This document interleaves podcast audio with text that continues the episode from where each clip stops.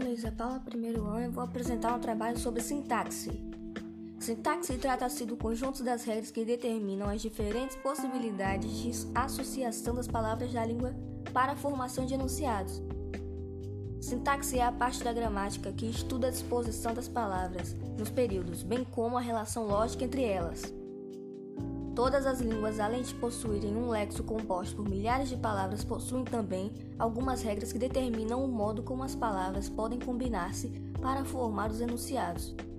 Essas regras são aquilo que define a sintaxe das línguas. É função da sintaxe organizar a estrutura das unidades linguísticas que se combinarão em sentenças. Quando um sujeito interage verbalmente com outro, ele organiza as sentenças linguísticas de maneira a transmitir um significado completo para que possa ser compreendido.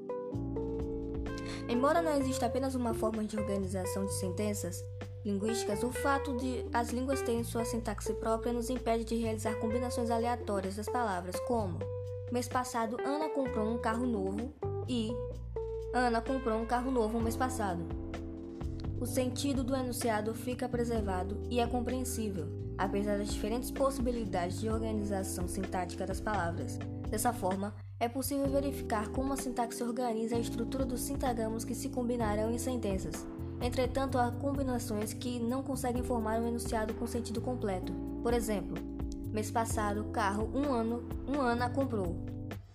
Como falantes da língua portuguesa, somos capazes de reconhecer todas as palavras do enunciado, mas concluímos que a ordem como estão dispostas não produz sentido completo.